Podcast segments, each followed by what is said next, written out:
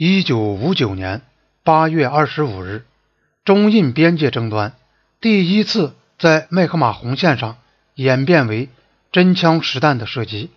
印方说，印军死一人，伤一人。与此同时，西段的局势也是一触即发。那年夏季，印度政府决定在列城东北的三个地点设置哨所，这些哨所距离中国地图。标出的边界线还很远，虽然如此，印度后勤供应当时还达不到这些地方。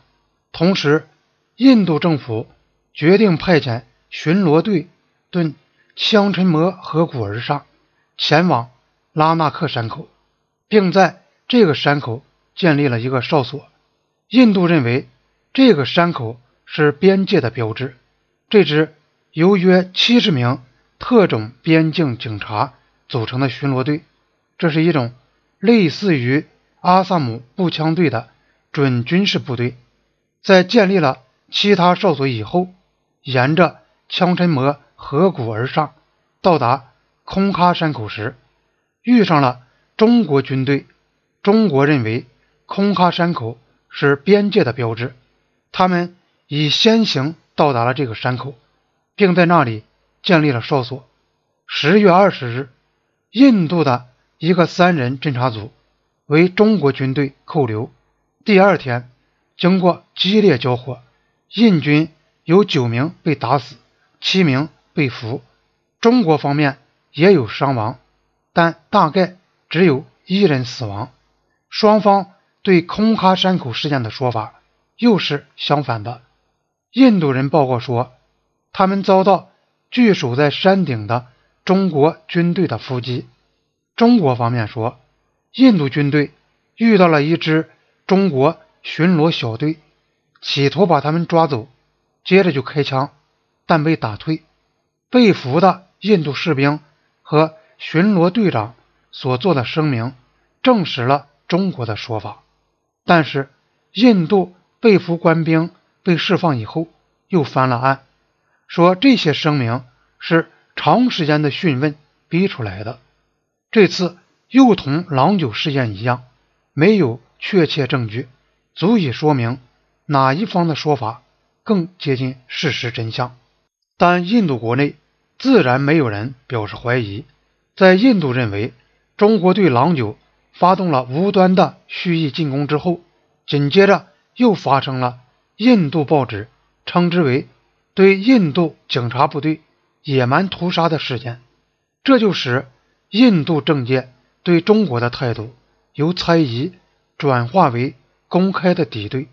印度的边境政策是由尼赫鲁同外交部的官员们讨论形成的，是通过在西段的高山荒原和麦克马洪线南面的丛林里调动巡逻队。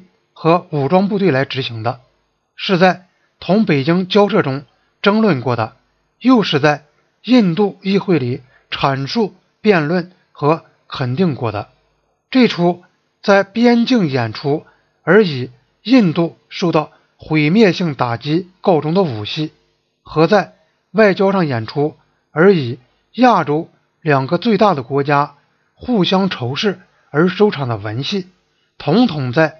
印度议会，特别是在人民院里，通过舌战反映出来。在一九五九年秋季，郎酒和空喀山口冲突事件发生以后的三年中，印度议会在同中国争端的问题上花费了不下几百个小时。在印度议会中，演出了另一场更加微妙的戏剧。在这场戏剧中，尼赫鲁。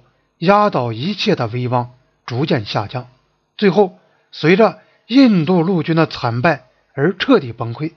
与此同时，立法机构也开始控制了行政机构。一九五九年，在第二次和第三次大选之间，在人民院的五百议席中，国大党拥有百分之七十四的席位。在巨大的拱顶议会大厦里。下议院的会场呈半圆形，光滑的柱廊是英帝国建筑艺术的杰作。议会坐员排成扇形，好像半块圆蛋糕切成一片片那样。国大党占据了绝大部分，只剩下最后两片留给了反对党。用术语来讲，印度议会中并没有反对党。根据人民院的章程，至少要有五十名议席才取得政党的地位。只有一些党派的小组。当时，其中最大的是印度共产党，有三十一席；其次是人民社会党，有十九席。它是从国大党分裂出来的主要派系。几年以前，一些社会主义者脱离了国大党。后来又四分五裂，其他的政党都不足十席。尽管有几个拼凑起来的小组织，那是为了便于争取发言的时间和其他议会权利。新近成立的自由党被认为代表不信教的民主派右翼，可能取代国大党的地位。人民同盟反映印度教的正统和。反动势力的意见，社会党是从左翼分裂出来的一个派系，共和党人代表不可接触的人。以上这些党派和一些更小的党派，加上许多独立人士，填满了反对党的其他议席。反对党的议员人数虽少，但他们同人多势众的国大党唇枪舌战，相当倔强。人民院里最好的辩论家大多处在反对党方面。